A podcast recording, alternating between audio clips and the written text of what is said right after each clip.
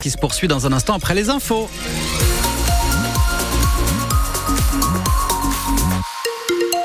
D'abord un petit coup d'œil sur euh, la météo pour euh, demain, des températures qui redescendent un petit peu par rapport à aujourd'hui, en tout cas pour le matin, mais pour l'après-midi, ça ira toujours chercher les 16 euh, à 18 degrés, des nuages qui sont présents, des rayons de soleil qui apparaissent encore, un temps qui reste sec, grosso modo, ça ressemble un peu à la journée d'aujourd'hui, oui. Delphine Marion Boule, une trentaine de tracteurs dans le centre-ville de Poitiers. Et une dizaine de jours après le mouvement de colère des agriculteurs et à dix jours du salon de l'agriculture, la profession maintient la pression.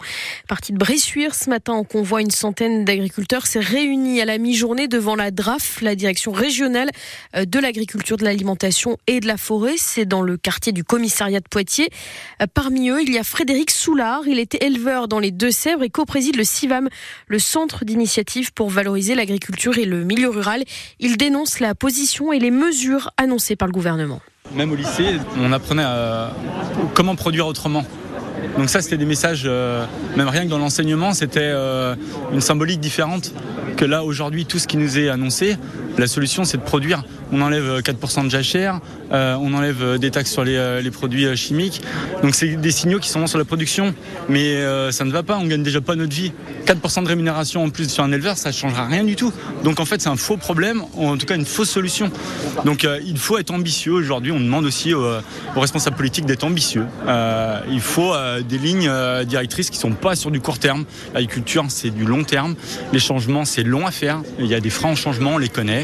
Euh, donc, il faut prendre le temps et, et malheureusement investir de l'argent, mais c'est pas à fond perdu. Manifestation aujourd'hui à l'appel de la Confédération paysanne. Des difficultés de circulation sont possibles en cette fin d'après-midi lorsque les agriculteurs vont repartir.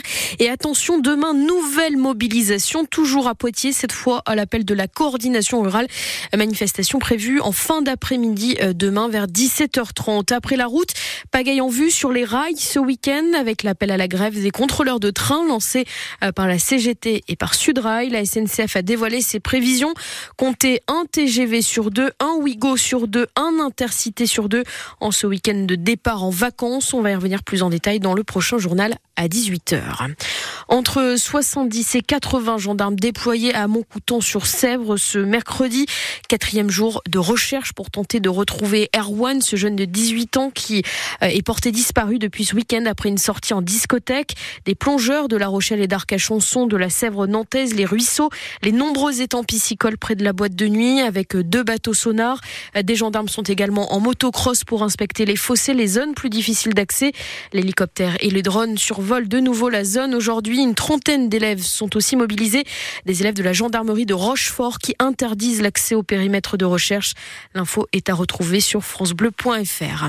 Nicolas Sarkozy se pourvoit en cassation alors qu'en début d'après-midi, la Cour d'appel de Paris a confirmé sa condamnation dans l'affaire Big Malion, un an de prison dont six mois ferme. L'ancien chef d'État est reconnu coupable de dépenses excessives lors de sa campagne présidentielle en 2012. La Cour de cassation qui vient à l'inverse de définitivement blanchir Gérald Darmanin, le ministre de l'Intérieur. Elle a rejeté le recours de Sophie Patterson-Spatz et donc cela aboutit à un non-lieu définitif.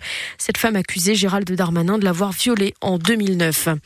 Votre nom devra s'inscrire au Panthéon les mots, la volonté d'Emmanuel Macron à la mi-journée lors de l'hommage national à Robert Badinter, l'ancien garde des Sceaux, un hommage rendu à Place Vendôme très symbolique, c'est là où se trouve l'actuel ministre de ministère pardon de la Justice. Le chef de l'État a salué, je cite, le combattant de l'abolition de la peine de mort. Robert Badinter, c'est la République faite homme, la vie contre la mort, a déclaré Emmanuel Macron.